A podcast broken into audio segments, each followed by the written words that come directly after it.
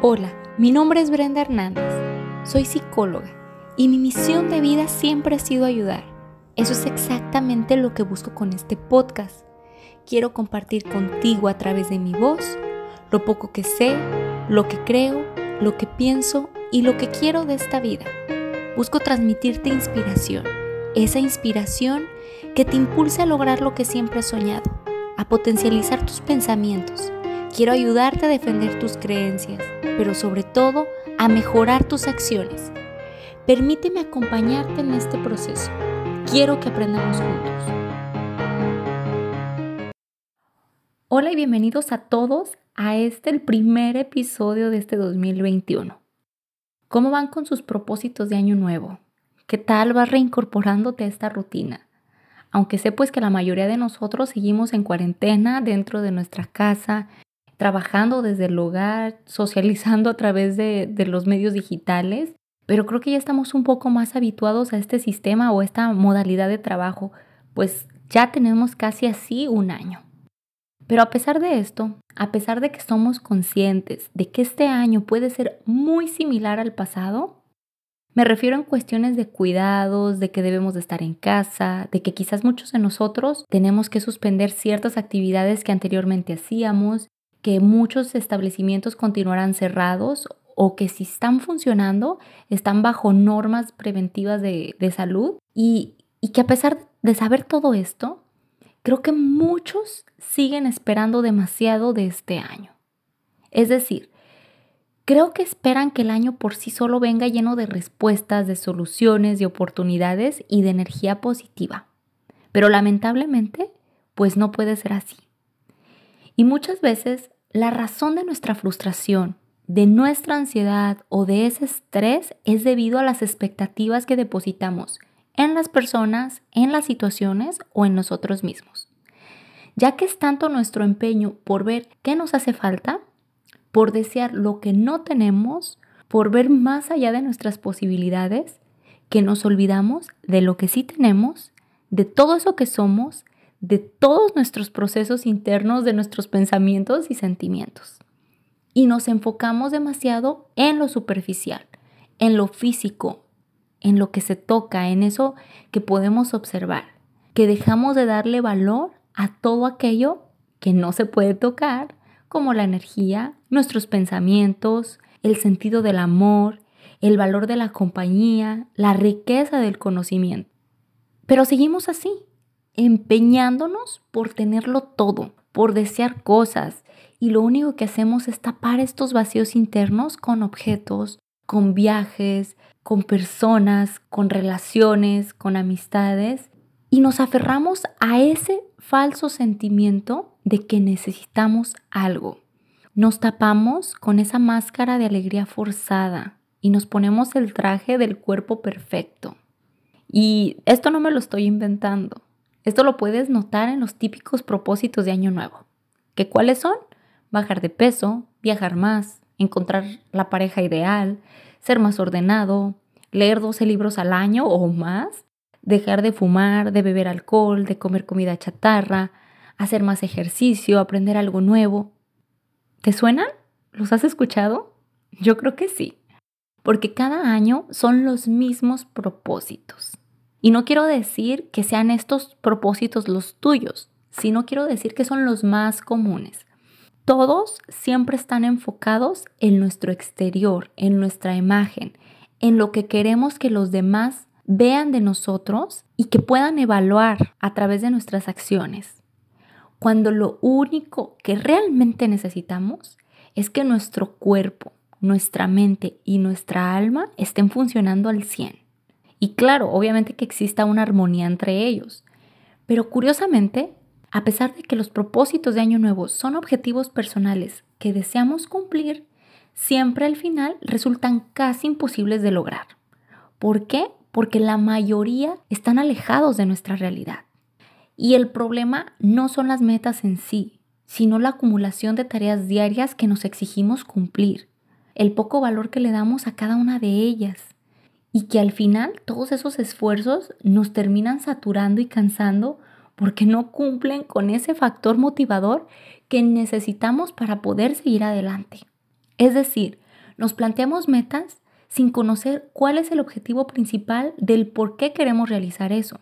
Por ejemplo, hablando del más común, quiero que te preguntes, porque seguramente también te lo propusiste.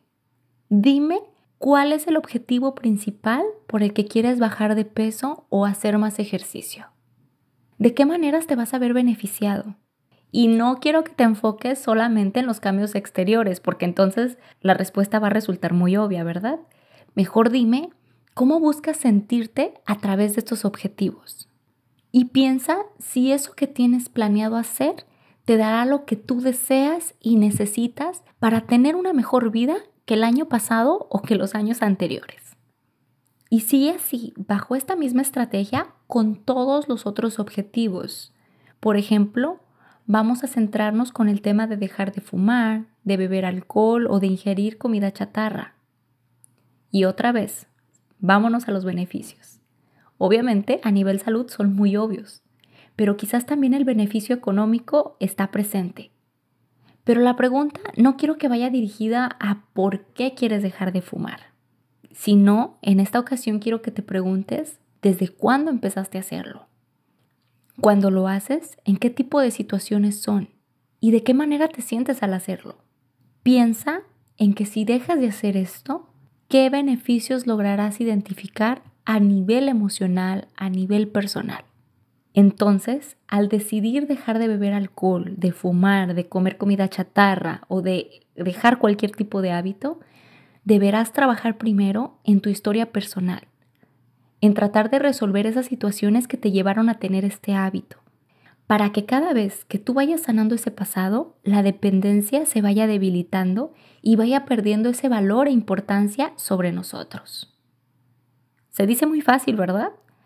Pero realmente necesitas mucha fuerza de voluntad, seguridad, decisión, constancia, paciencia, comprensión, flexibilidad y muchas otras cosas más para que estos cambios sean reales.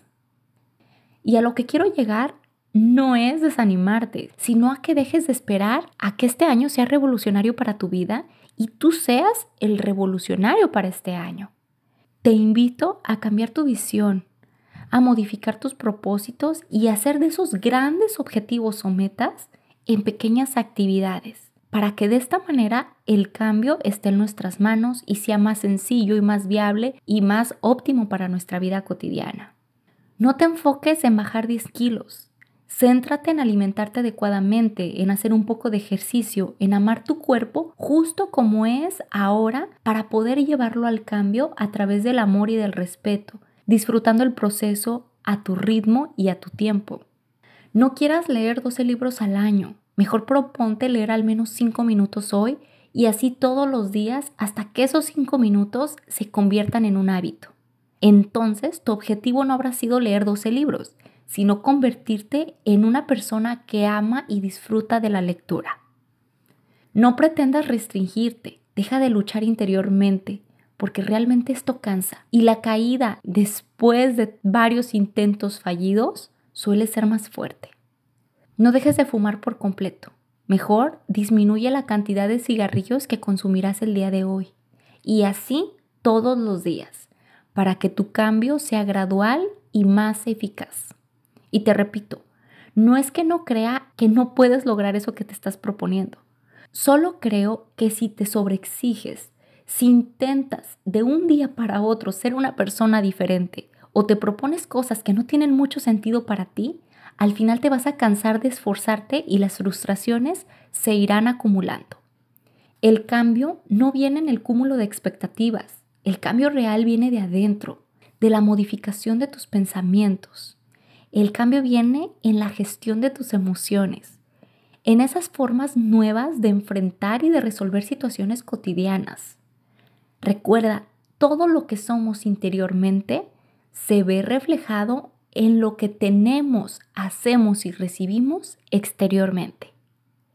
Y sí, claro que se vale pensar en el futuro, trabajar en el ahora por lo que nos gustaría que sucediera quizás en 5 años, en 10 años, y que los planes que tenemos para este año solo sean escalones que te lleven a esa cima, a esa meta, a ese lugar en el que quieres estar.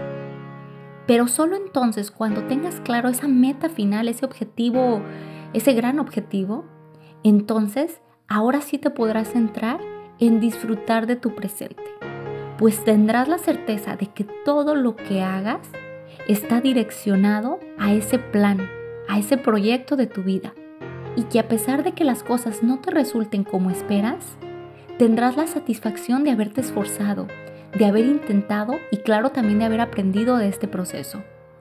Porque si no lo haces así, si sigues haciendo lo que los demás hacen, entonces estarás tratando de vivir una vida que no te corresponde, que te llevará a un lugar, pero quizás no a ese lugar que tú deseas, a un lugar alejado de tus pasiones, de tu esencia, de todo eso que tú quieres para ti.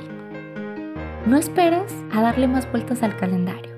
No esperes a que suceda otra crisis mundial o que le suceda algo a alguien de tu familia para comenzar a amar y aprovechar tu vida. Porque así somos los seres humanos. Siempre nos esperamos hasta el final para hacer las cosas. Actuamos hasta que nos sentimos presionados, hasta que creemos o pensamos que las cosas se nos van a escapar de las manos. Empieza a valorar ahora y antes de continuar siempre cuestiónate y pregúntate a dónde quieres llegar. Nos vemos la próxima semana con un episodio más de este tu podcast. Espero que tengas un excelente 2021, que esté lleno de buena vibra, de energía positiva, de grandes proyectos, de oportunidades, de mucho amor y mucha tranquilidad. Y que cada acción que tú realices te lleve a esa meta final que siempre has deseado. Sigue trabajando en ti, confía en ti y ama todo de ti. Encuentra tu equilibrio recreándote.